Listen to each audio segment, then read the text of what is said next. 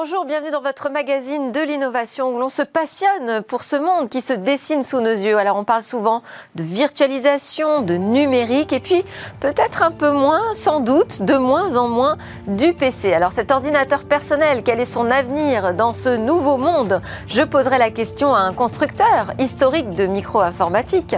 Avec moi, Stéphane Huet, directeur général de Dell Technologies. Ce sera son interview dans quelques instants. Et puis au cœur de cette émission, nous regarderons de près ce qu'il se passe du côté des objets connectés. Une autre révolution. Alors quelles sont les tendances? La France est-elle en pointe sur ce secteur? Comment et pourquoi faut-il se lancer dans le monde des objets connectés? Trois spécialistes viendront en parler en plateau, dont une pépite française, Sigfox. Et puis nous retrouverons notre rendez-vous avec le monde de la donnée pour euh, questionner son rôle dans le commerce demain, avant de conclure par une innovation qui veut remettre au goût du jour les ballons dirigeables. Mais d'abord, place à l'interview. Bonjour Stéphane Huet. Bonjour Delphine. Alors que porte euh, ce marché? Qu'est-ce qui porte encore ce marché du PC Comment se porte-t-il? Comment ça va du côté de chez Dell Technologies? Écoutez, le, ça, va, ça va très bien. Euh, le, marché des, ordinateurs, qui euh, pendant de nombreuses années a été dit mourant, ne s'est jamais aussi bien porté. évidemment, la, crise du Covid a créé une très forte demande, que ce soit pour, pour le télétravail ou euh, pour l'enseignement également euh, à domicile. Euh, si je regarde en France, déjà depuis le début de l'année, on a livré plus de 3 millions et demi d'unités pour le monde professionnel, ce qui est une croissance de plus de 3,5%. et le quatrième trimestre est prédit à plus de 7% de croissance, donc une, très forte croissance. que l'on va continuer de voir d'ailleurs l'année prochaine. on sent un renouvellement, que ce soit au niveau des administrations, des entreprises et des particuliers, pour de plus en plus euh, de télétravail, de téléenseignement et de capacité euh, de... Mais qu'est-ce que ça veut dire Alors, ça veut dire que le, télétravail a révélé qu'en fait les gens étaient sous-équipés chez eux? Ben, je pense surtout qu'il a, il a révélé le besoin d'intégrer euh, de multiples formes d'utilisation du PC, que ce soit déjà par la communication. On est tous maintenant familiers d'outils comme Zoom, Google Meet ou, Microsoft Teams. Euh, donc il y a une capacité et un besoin en termes de communication qui passe maintenant par l'ordinateur portable.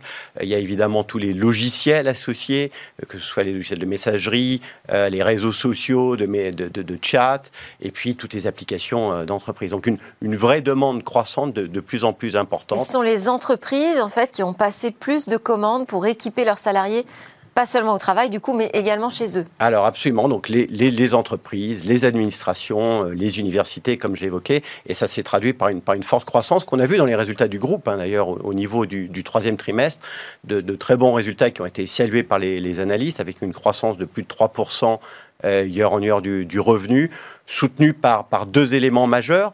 Euh, l'élément historique euh, que vous évoquiez à l'instant, Delphine, donc les, les, les, ordinateurs portables qui ont connu plus de 7% de croissance au niveau monde. On a, on a cru nos parts de marché de, plus de 140 bips, donc de très beaux résultats, mais aussi une croissance forte dans le logiciel, euh, puisque le groupe Dell Technologies, c'est bien plus que des ordinateurs portables. Maintenant, c'est environ 40% du chiffre d'affaires dans les, dans les ordinateurs, et le reste dans les équipements, des infrastructures et les logiciels pour les data centers et le cloud. Donc une croissance forte, euh, en particulier l'activité logicielle, qui a cru de plus de 8% ce trimestre, et donc qui a soutenu également cette, euh, cette croissance. Alors ça fait le lien avec euh, mon autre question, parce qu'aujourd'hui, je le disais, on parle beaucoup de virtualisation et donc de cloud. Est-ce que c'est un concurrent direct euh, du PC. Euh, la puissance, elle peut être déportée aujourd'hui euh, dans le réseau. Donc, a-t-on encore besoin de faire une course à l'ordinateur le plus puissant? Alors, on voit, d'abord, le, cloud n'est pas, pas un, concurrent, mais bien justement un, un élément essentiel de l'accès à tous ces moyens de communication et de livraison, que ce soit des applications ou euh, des, des datas. Aujourd'hui, le, C'est-à-dire que le, PC, c'est un simple support, un intermédiaire C'est beaucoup plus que ça. C'est un outil de productivité très important. On a vu, en effet, euh, le, la montée en gamme très forte ces 18 derniers mois avec une demande de plus en plus importante pour des ordinateurs de moyen ou de haut de gamme en termes de capacité de calcul, en termes d'écran. je ne sais pas si vous avez fait l'expérience, Delphine, mais pour ceux qui ont été confinés et qui devaient télétravailler derrière leur micro-ordinateur, avoir un petit écran de 13 ou de 15 pouces et jongler entre les 3 ou 4 applications et on ne sait plus si on est visible à la caméra ou pas, ben on apprécie d'avoir des grands écrans, on apprécie d'avoir un deuxième écran, on apprécie d'avoir un environnement extrêmement confortable pour être productif. Et c'est là où la, demande est très forte. Il y a encore des caractéristiques techniques euh, qui font la différence euh, sur ce marché? Plus que jamais plus que jamais euh, technique euh, de design également. Je pense que le, design est devenu un facteur aussi auquel les gens sont très sensibles, euh, mais, la, capacité en effet à intégrer l'outil à le rendre plus intelligent aussi sont, très importants. Alors, chez Dell, vous, vous, avez aussi vécu le confinement comme tout le monde, hein, partout dans le monde. tous les salariés sont passés en télétravail simultanément Parce que je sais que vous en avez 165 000. Ça fait quand même beaucoup. Très bien informé. ça fait quand même beaucoup de monde, non? Oui, alors. Comment l'équipe IT s'est organisée? Alors, on a la chance. Euh, Dell a une, culture très forte euh, du télétravail. Euh, en France, par exemple, depuis plus de dix ans, nous avions favorisé le, le, télétravail. On avait donc déjà plus d'un collaborateur sur deux qui était en télétravail en moyenne deux à trois jours par semaine. Donc c'était vraiment ce que j'appellerais un, mode hybride et qui je pense, que les études montrent là où les gens euh, souhaitent aller. Euh, en général, euh, on souhaite quand même contenir et maintenir une activité au bureau et avoir également par moment le, confort et, l'aisance du, du, télétravail. Donc ce passage mi-mars en télétravail, mais il s'est fait de façon euh, extrêmement euh, douce, euh, sans aucune interruption de service. Il n'a pas fallu rééquiper les salariés de Non, on était tous, on avait l'infrastructure, on a pu accompagner nos clients qui, eux, avaient besoin, en effet, une, une demande très très forte d'accompagnement. Et, et, ça nous a permis de le faire non seulement en termes de proximité commerciale, de support technique, mais aussi sur toute la chaîne logistique de bout en bout. Et ce n'était pas une mince affaire, croyez-moi, que d'amener euh, des ordinateurs qui sont produits dans différentes zones du monde euh, en quelques jours euh, au niveau, auprès de nos clients. Et, à un moment où on en avait fortement besoin. Et on a réussi à le faire, et, je tiens à remercier ensemble. Quel est le, le premier métier de Dell aujourd'hui? Alors, le premier métier. C'est plus la construction, la fabrication d'ordinateurs. Alors, absolument, vous avez raison, Delphine, c'est vraiment le leader de l'infrastructure mondiale. Aujourd'hui, Dell, c'est plus de 90 milliards de dollars de chiffre d'affaires. Euh, c'est le numéro un, c'est la société la plus, plus importante. Michael Dell aimait toujours faire un petit clin d'œil euh, il y a quelques années lorsqu'on est devenu plus grand que, que, IBM, puisque lorsqu'il a démarré sa start-up il y a un peu plus de 30 ans, IBM était, était le géant de l'informatique. En plus, chez Dell, il y a eu des hauts et des bas. Hein. Oui, oui, mais je pense que ce qui est très intéressant, si vous voulez, c'est d'avoir eu son, notre fondateur Michael, qui a toujours été visionnaire euh, et qui a été à la tête de la société, qui a toujours su la, la réinventer la faire évoluer. Et alors le, vers le premier métier, c'est-à-dire ce qui vraiment, ce qui porte le chiffre d'affaires de Dell aujourd'hui? Aujourd'hui, donc je disais, il y, a, il, y a, il y, a, trois activités, Delphine. Il n'y en a pas une qui l'emporte. Euh, c'est assez équilibré. C'est ça qui permet justement, qui montre la résilience du groupe dans des périodes troubles comme la phase qu'on vient de qu'on est en train de traverser, avec une activité euh, donc des, des ordinateurs qui représente à peu près 40% du, chiffre d'affaires, euh, une activité du data center, donc toutes les infrastructures data center, les serveurs, les solutions de stockage, les solutions de backup, qui représentent euh, à peu près 35% du chiffre d'affaires, et 10 à 15% dans les logiciels. avec tous les le mondial de VMware, de la virtualisation et euh, de la gestion des environnements multi-cloud. Alors, on termine rapidement avec euh, l'image que vous faites du PC demain. On va vers quoi? Sur quoi travaille la R&D chez vous, par exemple? Alors, je pense qu'il y, y, a trois grands axes euh, de développement qui, qui, sont, que, que l'on voit et qui sont déjà engrangés depuis longtemps. Le premier, ben, c'est celui qu'on évoquait. L'ordinateur devient aussi un moyen de communication, donc on veut le rendre de plus en plus intelligent au niveau euh, du, visuel, au niveau de la caméra, au niveau du son. On va avoir des réducteurs de son, évidemment. Quand vous êtes en télétravail, on a tous vécu, je pense, ce chien ou cette porte qui claque ou le livreur qui sonne. Casque. N'est-ce pas? Voilà, donc on veut avoir un ordinateur plus intelligent qui sache gérer ça sans, sans qu'on soit perturbé. Donc ça, c'est un premier axe de développement. Euh, le deuxième axe, c'est euh, évidemment la percée de l'intelligence artificielle avec un ordinateur qui nous connaît mieux, qui nous comprend mieux, qui va se configurer, qui va s'adapter à nos besoins. Et le dernier? Et le dernier, ben, c'est un ordinateur qui est de plus en plus recyclable, euh, car on voit de plus en plus d'ordinateurs partout. Le recyclage est un point essentiel chez nous. Aujourd'hui, évidemment, non seulement les emballages sont tous déjà recyclés, mais par exemple, les cartes mères et l'or des cartes mères est entièrement recyclé. Euh, dans nos nouveaux ordinateurs. Merci beaucoup Stéphane Huet pour ce euh, regard vers le PC aujourd'hui et demain, directeur général de Dell Technologies France. Nous, c'est l'heure de notre débat sur l'Internet des objets.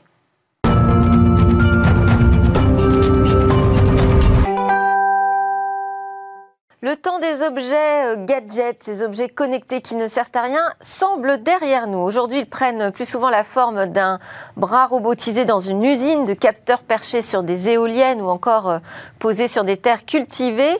Avec mes invités, nous verrons quelles sont euh, ces grandes tendances des objets connectés pour 2021 et si la France reste en pointe. Alors, nous allons euh, en parler notamment avec un des représentants euh, français de ce secteur, Arnaud Teillac, directeur des services et solutions chez euh, France. Alors Sigfox, faut rappeler que c'est la pépite française initiatrice du réseau 0G, le plus grand réseau conçu spécifiquement pour connecter. Les objets. Autour de la table également Emmanuel Privat, responsable du développement de l'offre IoT chez Software AG France, qui est un éditeur spécialiste de l'intégration des objets connectés et de la transformation des entreprises. Et puis en visio interviendra Youssef Miloudi, responsable de la recherche chez Karl Berger Levrault. Il est expert en solutions et gestion du patrimoine technique et de maintenance. Alors, on va démarrer ensemble, Arnaud Teillac de Sigfox. Comment euh, fonctionne cette technologie? On va quand même l'évoquer assez rapidement, qui est vraiment dédiée à créer un Internet des objets. Alors, Sigfox, c'est un, réseau. C'est un réseau euh, effectivement dédié aux objets connectés. Euh, qui permet d'acheminer des informations, de collecter de la, donnée, de l'extraire au plus faible coût avec des objets assez simples. Euh, des objets qui sont très peu énergivores, donc que l'on peut disperser, disséminer de, partout, euh, et donc d'acheminer cette donnée collectée vers, bah, vers le cloud et vers des plateformes métiers comme euh, celle euh, des, personnes autour de, autour de la table. Et donc, plutôt que d'utiliser des réseaux mobiles euh, classiques Alors, plutôt effectivement qu'utiliser des réseaux mobiles classiques. Les réseaux mobiles, on en parlait, on en parlait tout à l'heure, on parle beaucoup de la 5G, de la 5G actuellement. la 5G, c'est plein d'autoroutes, ce sont des grandes autoroutes, mais on n'a pas toujours besoin de faire passer toutes ces informations. Quand je veux extraire une donnée de température dans, sur un champ, un champ, vous parliez d'agriculture connectée, dans un champ, une donnée de température, j'ai pas besoin d'avoir un très très gros débit, j'ai pas besoin d'avoir la puissance d'un téléphone portable pour ça. En revanche, si je veux euh, avoir des objets qui vont couvrir l'intégralité de mon champ, des milliers d'objets qui vont être dispersés, pour avoir vraiment euh, une précision sur euh, où est-ce qu'il y a de l'humidité, ou enfin manque d'humidité, où est-ce que je dois arroser, et ben là, je vais avoir besoin d'un capteur qui est très très peu cher, qui va être très simple à déployer, qui va pouvoir remonter, collecter cette donnée à très faible coût pour que la valeur que l'on en dégage soit nettement supérieure. Et très faible coût euh, énergétique, euh, très faible coût en très faible de pollution numérique. C'est-à-dire c'est une solution aussi qui est frugale et qui est de, plus en plus euh, tendance, on va dire. C'est exactement ça. C'est-à-dire qu'on arrive aujourd'hui, grâce à la simplicité de ces objets, à avoir des objets, bien entendu, qui sont autonomes, mais qui peuvent se dispenser de batteries et qui vont donc récupérer l'énergie de, bah, de l'environnement. Ça peut être du, du, soleil, ça peut être des ondes, etc. Alors, je disais, Sigfox, c'est une pépite française. Pour autant, tout le monde ne suit pas Sigfox. Hein. Tous les objets connectés n'utilisent pas euh, son réseau. Emmanuel Privat, où en est la France euh, sur le marché des objets connectés? Est-ce qu'on est en pointe aujourd'hui dans ce secteur? La France est un marché très dynamique. Euh, ce que ne reconnaissent pas forcément nos, amis étrangers. On a quelques petits mécanismes de, bien de chez nous, comme le crédit impôt recherche, qui permet de hoster des, pilotes d'époque. Euh, qui permet donc de, les financer euh, facilement De les financer facilement, euh, voilà, en, en, réduisant de facto la question du ROI. Donc il y a, même dans les grands groupes, quand on va voir, il y a énormément de, de petits projets donc c'est puis on est une nation créative, une nation d'ingénieurs, donc voilà, il y a, il y a de la matière. Il y a de la matière, il y a beaucoup de projets qui sont développés. Alors, malgré cette crise Covid-19, aujourd'hui, on peut dire que ça reste un marché dynamique? Alors, on a quand même vu euh, un certain euh, attentisme au niveau des, décisions, euh, des projets qui étaient reportés, repoussés au long de, 2020. C'est une tendance qui est assez générale quand j'échange avec mes, homologues du marché. Ce qu'on sent également aussi, c'est que là, il commence à y avoir un frémissement pour 2021, des, groupes qui commencent à se reconstituer, des discussions qui se relancent, à la fois en termes de partenariat et en termes de, de clients potentiels. Des groupes qui se constituent, c'est-à-dire qu'on est en train de consolider un marché? Alors, le marché n'est pas encore consolidé. Euh, ça, ça, va être une tendance euh, plutôt moyen-long terme. Euh, du fait de cette multiplicité de petits projets, en fait, euh, va y avoir un phénomène de concentration.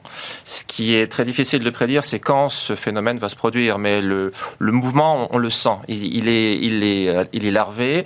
je pense que c'est quelque chose qui va se produire dans les années qui viennent. C'est un horizon de trois ans. Alors, nous allons donner la parole à Youssef Miloudi, responsable de la recherche chez Carl Berger-Levrault. Bonjour. Bonjour Delphine. Youssef Miloudi, vous nous entendez bien.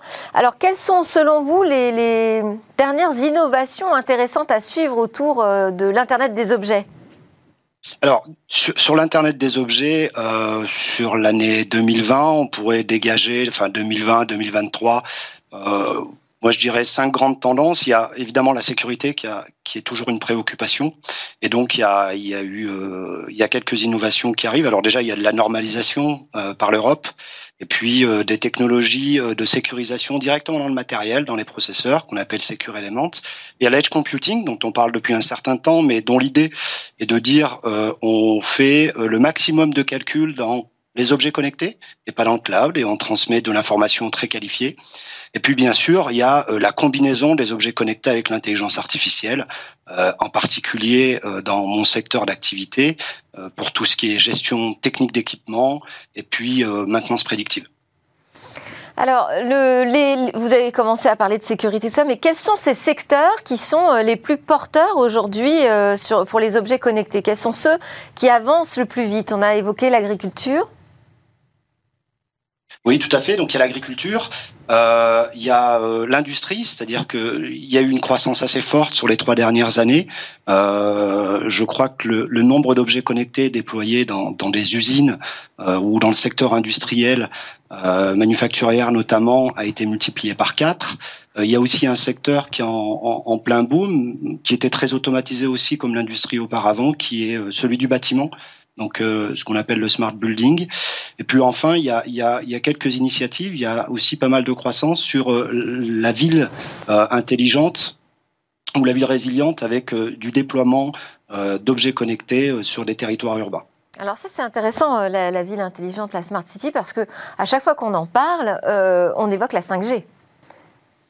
Alors, qu'est-ce que ça va changer cette 5G euh, Je sais que vous, vous construisez un réseau, un autre réseau dédié aux objets connectés. Ça va quand même apporter une valeur ajoutée, ça va quand même développer des usages? Ça apporte certainement une valeur ajoutée, ça développe des, euh, ça développe des usages. Et c'est ce qui est intéressant, c'est de, de voir qu'il y, a une, il y a une complémentarité des, euh, des technologies, des, euh, des réseaux, la 5G d'un côté, la 0G de l'autre.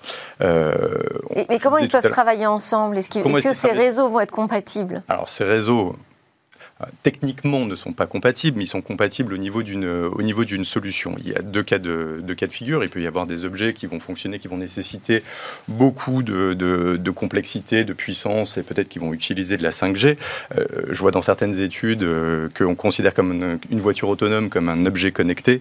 Une voiture autonome a besoin effectivement de, de beaucoup de, beaucoup de puissance. À l'inverse, ce dont on parlait tout à l'heure dans l'agriculture, on va le retrouver dans la ville sur de, l'éclairage, sur du relevé de de, compteurs d'eau, sur du monitoring de, de réseaux euh, de réseaux d'eau chaude, etc. Là, on n'en a pas besoin. On n'a pas besoin d'avoir euh, d'avoir cette 5G. On a besoin d'avoir. On va se retrouver dans une compétition. En fait, les acteurs publics et locaux vont être obligés de choisir euh, entre deux technologies? Non, c'est pas une compétition, c'est simplement qu'on choisit la technologie selon l'usage. Et ça, c'est une, euh, il y a un risque de confusion dans les, dans les tendances, justement parce qu'on amène cette 5G, il commence à y avoir une clarté, une certaine maturité du, euh, du marché et des solutions. Et certains essaient peut-être de ramener ça et de remélanger, de mélanger tout ça. Malgré tout, les deux, encore une fois, sont complémentaires. On voit même que la 0G est aussi un réseau de backup, donc de secours, euh, voire qui peut sécuriser le, euh, un, réseau, euh, un réseau 5G. Apporte une résilience, en fait. Exactement, ça apporte de la résilience, ça peut apporter de la, parfois de la sécurité, parce qu'il y a des propriétés qui sont technologiques, hein, qui sont propres à un réseau 0G. Donc il y a cette complémentarité. C'est déjà ce que l'on fait avec certains clients, grands clients, comme, comme Verisure, etc. Alors justement, on va, on va là, je parlais de des grands enjeux grand public, euh, on va aussi s'intéresser à ce qui se passe du côté du marché du B2B, Emmanuel Privat. Est-ce que aujourd'hui, se lancer dans un projet d'objet connecté, c'est euh, dire voilà, je fais un pas de plus vers une stratégie du numérique? Est-ce que ça apporte une valeur? Ça apporte une valeur, euh, c'est le troisième pilier du tabouret, enfin non, un trépied stable. Aujourd'hui, s'il n'y a que de digitalisation qu'au niveau des applications et des, et des processus, il manque un pilier, et c'est celui qu'on comble avec l'IoT. donc, euh, on va Les deux autres, ce sont? La gestion des processus et euh, l'intégration applicative. Et, donc, le troisième, c'est l'objet connecté. Le troisième, c'est l'objet connecté. Et avec ça, donc on a vraiment un socle stable pour pouvoir digitaliser l'entreprise et transformer les métiers. Et donc c'est ce qu'on amène avec l'IoT. Euh, et ce qu'on amène, c'est cette capacité aussi à pouvoir gérer la diversité des réseaux, puisque pour, pour abonder dans le sens, on, ne va pas unifier les réseaux. Euh, aujourd'hui, euh, nous, on couvre plusieurs centaines de protocoles euh, sur notre plateforme. Ces protocoles vont continuer d'exister. Donc en fait, l'enjeu pour, euh, pour les clients, c'est, c'est pas de trouver le bon protocole. Enfin, pas uniquement, c'est de trouver euh, l'élément fédérateur qui va permettre de rapatrier l'information de l'ensemble des objets sur cette hétérogénéité. Et ces projets d'objets connectés, ils apportent quelle valeur? Moi, je disais en introduction, c'était en fait euh, de la collecte de la donnée. C'est ça que, qui aujourd'hui peut être valorisé? Euh, Alors, la collecte de la donnée, c'est ce à quoi tout le monde pense. et c'est effectivement un, élément important. Mais derrière la collecte, il y a la compréhension, l'analyse et après la valorisation, qui sont les deux étapes importantes. On a parmi les invités quelqu'un qui représente un éditeur de GMAO. Typiquement, il va être. GMAO, pardon? GMAO, pardon. Donc, gestion de maintenance assistée par ordinateur. Et donc, il est extrêmement important quand on développe une solution IoT, qu'on ait également cette capacité à se connecter avec ces applications existantes en back-office, donc qu'il s'agisse de, de, GMAO ou d'autres systèmes, hein, des ERP plus généraux, de manière à, constituer donc un tout cohérent et pouvoir valoriser la donnée de bout en bout. Alors, oui, je vous en oui, Je voulais rajouter, euh, et complémenter ce que vous disiez, euh, en parlant euh, des, processus, et on parlait tout à l'heure de, de, edge computing, sans sans forcément être sur le edge computing, ce qu'on voit apparaître effectivement avec des objets un peu plus intelligents qui vont pouvoir caractériser euh, des, on va dire un événement, euh, c'est de pouvoir euh, attribuer à un actif, l'actif auquel l'objet est, associé, de pouvoir attribuer une étape dans un processus. Et donc à ce moment-là, de pouvoir l'optimiser. Donc ce n'est pas qu'une information qui est remontée, parfois cette information, enfin, qu'une donnée qui est remontée, parfois une donnée de mouvement, par exemple, peut permettre de définir une étape dans le cycle de vie d'un actif un conteneur qui est gruté euh, pour être mis sur un bateau, c'est une étape importante dans un flux de, transport. Avoir cet événement permet de euh, bah, tout simplement d'optimiser son, processus logistique. Alors, euh, Youssef Miloudi, on a parlé de votre activité autour de la maintenance et de votre expertise. Quels défis posent aujourd'hui les objets connectés en matière de maintenance? Alors, il y, a deux défis. le premier, c'est de savoir comme ça a été évoqué là, euh, de savoir relier euh, les données des objets connectés à des données de processus. Et euh, ce qu'il faut voir, c'est que bah, un objet connecté, notamment dans des processus industriels ou dans le bâtiment, il peut nous envoyer des données très régulièrement, alors que les activités humaines de maintenance qui se font autour de ces actifs, elles se font à des échelles qui ne sont pas de la seconde, mais qui sont de, de la journée, voire de la semaine. Donc le premier défi, c'est de recoller ça et donc à partir de beaucoup de données, d'extraire une information qui ait du sens pour les équipes métiers. Euh, le deuxième défi, c'est justement d'essayer euh, de réduire la frontière entre euh, les processus et ces actifs sur le terrain et bien sûr les objets connectés qui, qui ramènent les données de ces actifs. Alors un exemple concret que l'on fait avec une société française qui produit des objets connectés à Denis, c'est de dire par exemple pour surveiller les centrales de traitement d'air, on peut mettre des objets connectés qui vont mesurer un certain nombre de données.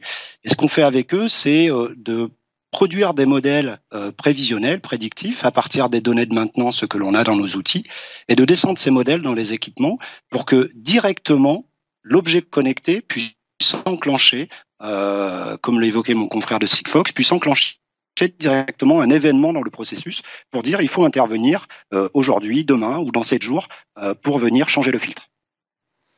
Alors, on, l'a aussi euh, brièvement évoqué la question de la sécurité. Moi, je fais régulièrement des débats dans Smartex sur la cybercriminalité, comment on fait pour se protéger, et à chaque fois, j'entends un mot sur les objets connectés ça n'arrête pas. On me mhm. dit, voilà, aujourd'hui, c'est une porte d'entrée, c'est une faille.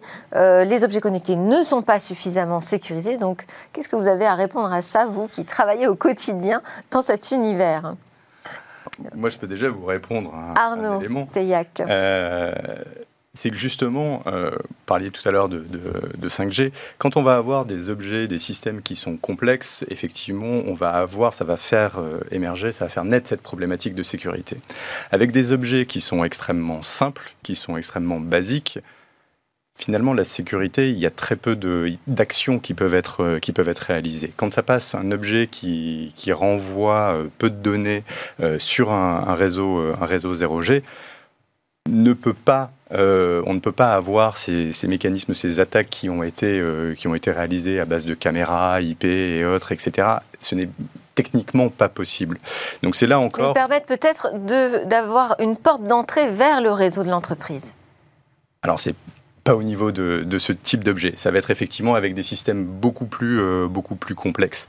Ensuite, comme ça a été euh, évoqué tout, à l'heure, il y a tout un tas de mécanismes qui se mettent, euh, qui se mettent en place, que ce soit, que ce soit avec des secure elements, que ce soit avec de la blockchain, que ce soit... Il y a tout un tas de mécanismes qui arrivent. De toute façon, la sécurité reste une, une course. Vous proposez un, système sécurisé? Est-ce que c'est, ça fait partie de l'offre aussi de oui. Oui, tout à fait, bien, bien entendu. La sécurité est, est intégrée euh, et intégré au, réseau, à l'offre de, à l'offre de connectivité. Mais encore une fois, le, le, fait d'avoir une très faible empreinte, euh, j'entends au niveau, au niveau système, sur les objets, bah, permet de s'affranchir de, de failles. Et peut-être le fait d'avoir un, un, réseau dédié aussi euh, limite Le fait d'avoir un réseau dédié, le fait également que le réseau ait certaines propriétés, propriétés physiques, bah, qui font tout simplement que, par exemple, il peut très difficilement être brouillé. Emmanuel Privat, c'est une préoccupation importante aujourd'hui chez les clients Oui. Oui, oui, tout à fait. Alors la sécurité. Tant mieux, je... tant mieux. Tout à fait. Dans l'IoT, la, sécurité se décline à plusieurs niveaux. Il y a effectivement un aspect sécurité au niveau du réseau, mais il y a également un aspect sécurité très fort au niveau de la plateforme. Il est très différent. Aujourd'hui, on dit dans l'informatique, euh, classique, 90% des failles viennent de l'intérieur. Et donc, euh, c'est important quand on va faire l'investissement dans une plateforme IoT, qu'on regarde un petit peu quelles sont les, caractéristiques de sécurité, la gestion des utilisateurs, la gestion des droits. Aujourd'hui, euh, on a un client qui est un des leaders mondiaux des ascenseurs, c'est la société Schindler. Et euh, on peut imaginer que pour piloter à distance avec la plateforme des ascenseurs dans le monde entier, il faut avoir des mécanismes de sécurité hyper robustes. Donc, c'est pas tout le monde qui a le droit d'opérer les ascenseurs. Il faut qu'on ait une discrimination des rôles, des responsabilités. Et ça, c'est un aspect qu'on a tendance à masquer, à oublier. On a tendance à se focaliser sur le réseau en disant sécurité réseau, sécurité réseau. Oui, mais quid de la sécurité opérationnelle, la sécurité des utilisateurs? Euh, voilà, c'est encore une fois, ce n'est pas monsieur tout le monde qui a droit d'accéder euh, au patch euh, d'un automate sur un, sur un ascenseur parce qu'il y a des vies humaines en jeu. Et donc ça, c'est des aspects très importants qu'il faut regarder avant d'investir dans un projet IoT. Youssef Miloudi, vous voyez arriver, euh, vous, euh, des clients et des objets en maintenance euh, qui n'ont pas été bien sécurisés ou pas du tout même pensés pour la sécurité? Alors, voir arriver, en fait, il y a, y a un tas d'objets sur le marché euh, qui viennent de, de, différents pays, de différents constructeurs. Et effectivement, euh, on retrouve des objets euh, qui sont pas vraiment sécurisés, qui peuvent être dédiés à la maintenance et qui utilisent des protocoles pas sécurisés. Après, des objets professionnels, ils sont souvent assez bien sécurisés. Ah. Comme on, on l'a expliqué par exemple comme Sigfox ou Laura, où il y a une sécurité, j'ai envie de dire par design ou par conception, par nature même de l'objet de toute façon, c'est une préoccupation euh, très importante chez nos clients. On a un client dans le, dans le secteur euh, aéroportuaire et euh, sa première préoccupation a été la sécurité et à tous les niveaux, y compris la sécurité au niveau de l'objet connecté lui-même puisqu'il était accessible sur ses équipements. Alors, on a passé le stade du gadget, je pense que ça, on est tous d'accord pour le dire. on n'a pas encore passé le stade de la maturité sur ce marché. Qu'est-ce qu'il va falloir gravir? Quelle est la prochaine étape pour réussir à ce que ce marché des objets connectés devienne vraiment mature? Arnaud Teillac, oui. Alors, euh, moi, je crois qu'on arrive à, une étape de, maturité qui va voir des, euh, déploiements, qui voit déjà des, euh, déploiements. si je prends un, exemple qui a été annoncé récemment par, par Sigfox, une, nouvelle, référence, la poste autrichienne. Euh, la poste autrichienne pour, euh, qui, utilise le réseau pour euh, traquer, pour suivre son parc de, son parc de chariots. Ce qui est intéressant, c'est que la poste autrichienne a été, a été convaincue et a été amenée par la poste allemande, qui est un client de Sigfox depuis des années.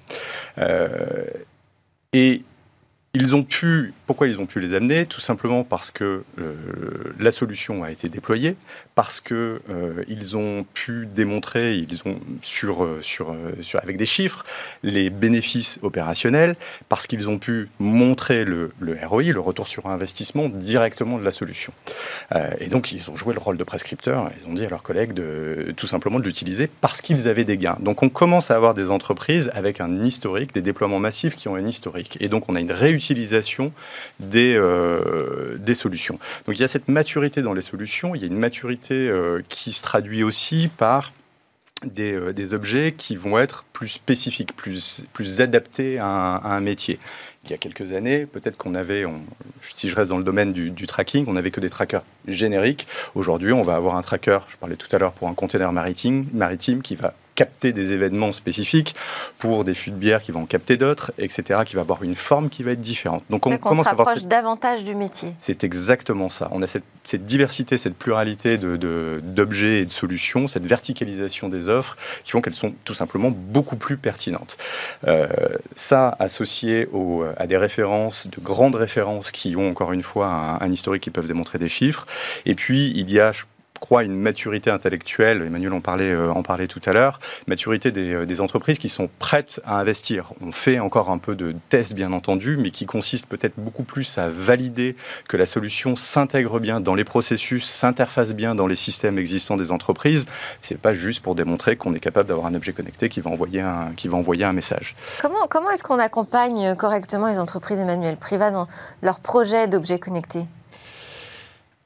Les Quelles sont les, principales difficultés auxquelles elles vont euh, faire face? L'une des principales difficultés pour celles qui ont déjà un pilote ou un POC en cours, ça va être de fédérer en fait l'ensemble de leurs cas d'usage et de trouver le dénominateur commun en fait, parce que la, tendance c'est que tout le monde a fait son, son pilote dans, dans, son coin entre guillemets, sans que ce soit péjoratif. Et le, challenge c'est de fédérer l'ensemble de ces projets dans une vision unique, parce que derrière à la clé il y a des, il y a des, il y a des économies d'échelle qui sont considérables. Et donc, euh, voilà, l'accompagnement, il se fait à ce niveau-là, il, se fait en expliquant ce qui existe, en expliquant que voilà, c'est possible, que les technologies sont prêtes, euh, et, en le prouvant, euh, en le prouvant par l'exemple. La chance, c'est qu'on a un certain nombre de, références qui permettent de démontrer en fait comment on est capable d'intégrer des cas, des, cas d'usage divers et variés dans une seule et même plateforme. Et donc, voilà, il y a un travail d'étude à faire avec le client sur sur la consolidation de ces cas. Youssef Miloudi, c'est pratiquement la fin de ce débat. Vous voyez, vous, une complexité qu'il va falloir euh, euh, soulever, qu'il va falloir écarter pour euh, que ce marché des objets connectés puisse vraiment grandir? Oui, s'il reste une complexité aujourd'hui pour que ce marché grandisse, c'est certainement de traiter des questions d'interopérabilité des objets Typiquement, on a beaucoup, beaucoup, beaucoup de protocoles différents en fonction des, constructeurs d'objets connectés et avoir une, standardisation pour faciliter l'intégration et l'échange des objets entre différentes plateformes et même entre eux euh, serait une avancée qui réduirait la complexité. Bon, ben j'espère qu'on vous aura entendu dans l'industrie. Merci beaucoup Youssef euh, Miloudi, responsable de la recherche chez Carl Berger-Levrault, Arnaud Teillac, directeur des opérations et services commerciaux chez Sigfox France, et Emmanuel Privat, responsable du développement commercial de l'offre IoT chez Software AG France également. Donc juste après la pause, on va parler du rôle majeur de la donnée dans le commerce de demain.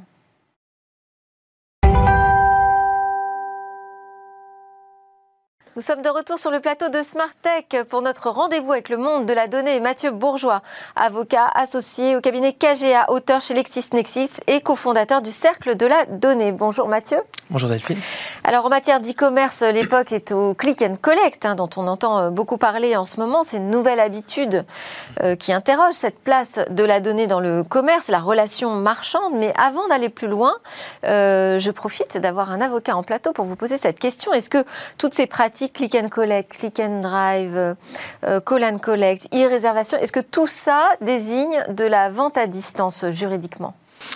Oui, bonjour Delphine. Alors effectivement, euh, vous avez raison, depuis, le début du confinement, il y a eu un effet d'engouement pour le e-commerce. Ça, c'était le premier confinement. Donc ça, c'est de la vraie vente à distance. C'est-à-dire que les gens achetaient sur le site, ils payaient sur des véritables sites e-commerce.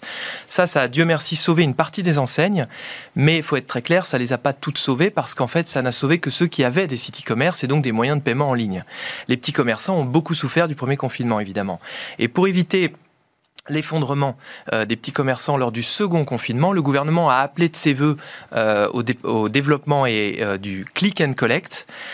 et le click and collect n'est pas toujours de la vente à distance. En fait, pour être très simple et très, très, pour résumer les choses, le click and collect, c'est véritablement normalement, si vous voulez, c'est cliquer, donc c'est réserver un produit à distance en principe le payer à distance et venir simplement le retirer en magasin. Mais certains commerçants n'étaient pas équipés en site e-paiement, donc euh, ils ont développé euh, des dispositifs où en fait vous, vous, vous, envoyez simplement un email, donc c'est des emails and collect, voire parfois vous téléphoniez, ce qu'on appelle le call and collect, et vous veniez retirer la commande en magasin. Euh, et dans certains cas même, vous faisiez simplement une mise de côté de l'article que vous alliez consulter sur place puisque le commerçant n'avait pas pris le soin ou n'avait pas eu le temps de prendre des photos de tous ces articles, et donc vous alliez en fait opérer votre vente sur place. En fait, toute la question est de savoir quand le consommateur a définitivement choisi et confirmé sa commande. Si c'est à distance, alors c'est de la vente à distance et c'est réglementairement assez lourd pour le commerçant puisqu'il est obligé de mettre à disposition un dispositif de droit de rétractation, euh, donc de, se rétracter et donc de rendre l'article si la personne finalement change d'avis, ce qui est très coûteux pour le commerçant.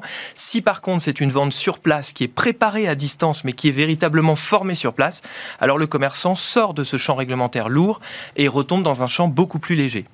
Ça veut dire du coup que le consommateur n'a pas ce euh, droit au délai de rétractation. Exactement. Et c'est vrai que euh, euh, est possible. Enfin, moi, je, pense que si le click and collect ou la, vente préparée à distance se développe pour les petits commerçants, il n'est pas impossible que le législateur soit amené à modifier la loi parce que tout ce dispositif de la vente à distance est assez lourd pour des petits commerçants.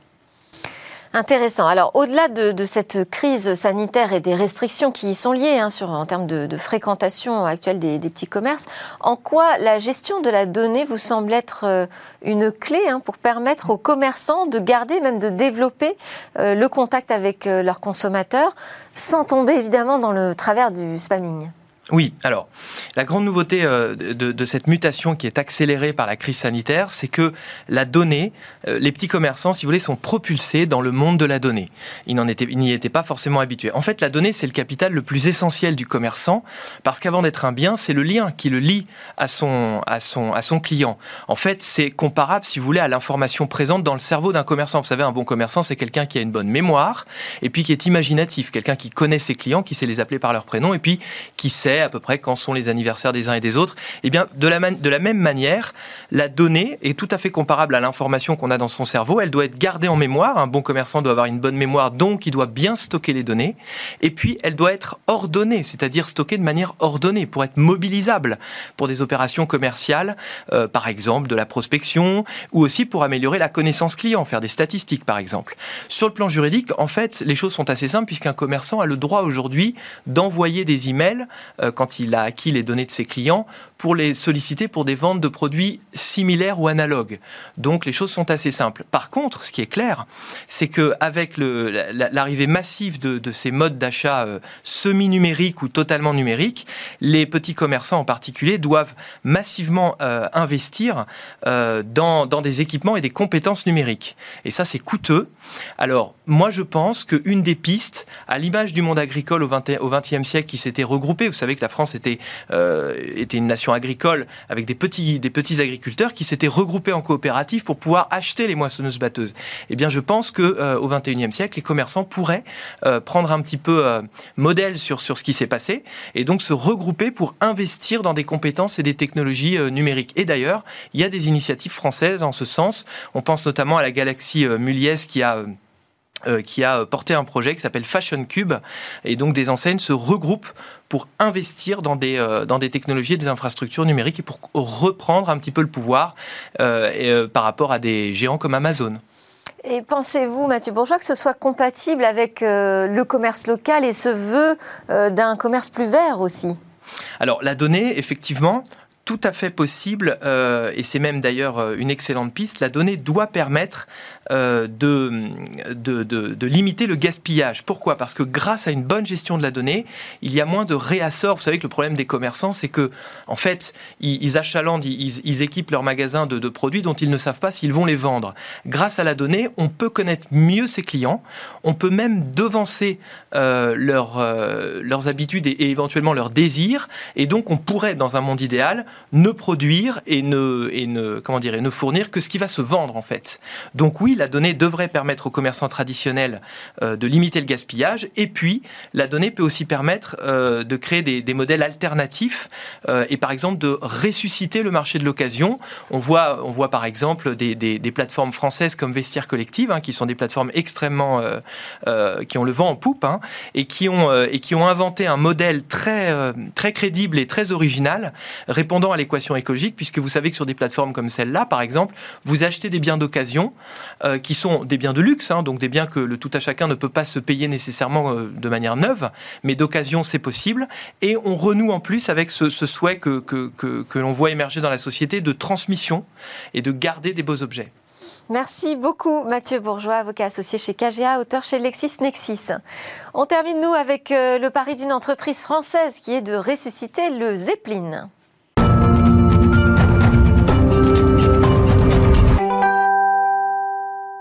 À quoi ressemblera demain? Alors Cécilia partage avec nous chaque jour ses trouvailles. Bonjour Cécilia. Bonjour Delphine. Aujourd'hui, vous allez nous présenter une nouvelle version du ballon dirigeable. Oui, une société française a fait le pari de ressusciter le ballon dirigeable et d'en faire le premier dirigeable de fret au monde. Alors il n'y aura pas de passagers, uniquement des charges lourdes dans ce dirigeable. La société s'appelle Flying Whales euh, et elle est installée en Nouvelle-Aquitaine. Et son nom, euh, bien sûr, il indique une baleine volante, mais en réalité cet objet sera encore plus gros. Hein que ce mammifère. Euh, il faut compter 154 euh, mètres de long, c'est-à-dire deux fois un avion Airbus de 380. Et puis aussi, comptons 42 euh, mètres de hauteur, 60 mètres de largeur. Il sera capable de transporter jusqu'à 60 tonnes de marchandises. Alors c'est très séduisant, mais il faut quand même rappeler que si les ballons dirigeables se sont arrêtés, c'est parce qu'il y a eu un accident très grave et donc qu'on a considéré qu'ils étaient trop dangereux. Oui, l'accident dont vous parlez, certainement, c'est l'exemple hein, le plus connu, l'explosion d'un Zeppelin à Édimbourg en 1937 qui avait causé la mort de 36 personnes. Mais alors aujourd'hui, il y a une grosse différence de technologie. Euh, on a banni en fait l'hydrogène, un gaz hautement inflammable. Euh, aujourd'hui, on utilise l'air chaud ou alors l'hélium. Dans ce cas, euh, Flying Whales a choisi l'hélium. pour le reste, ces objets voleront sur le même principe hein, que les ballons dirigeables du passé, c'est-à-dire grâce à la poussée d'Archimède. C'est ce principe scientifique hein, qui dit que si le gaz porteur contenu hein, dans l'enveloppe est de densité euh, inférieure à l'air environnant, eh bien, il s'élèvera dans le ciel. Et plus cet écart de densité est important, plus la charge portée pourra être lourde. Alors, euh, il s'ajoute à ça hein, un moyen de propulsion aujourd'hui et de manœuvrabilité, évidemment. Elle sera garantie, cette manœuvrabilité, par des petites hélices sur les côtés euh, de l'appareil. Et puis, le moteur, lui, sera hybride, c'est-à-dire à la fois électrique et thermique. Le résultat, c'est donc un dirigeable qui consomme 50 fois moins euh, qu'un avion et qui émettra 50 fois moins de particules euh, qu'un avion. Alors si on regarde cette comparaison avec l'avion, est-ce que le dirigeable sera plus ou moins résistant aux conditions climatiques?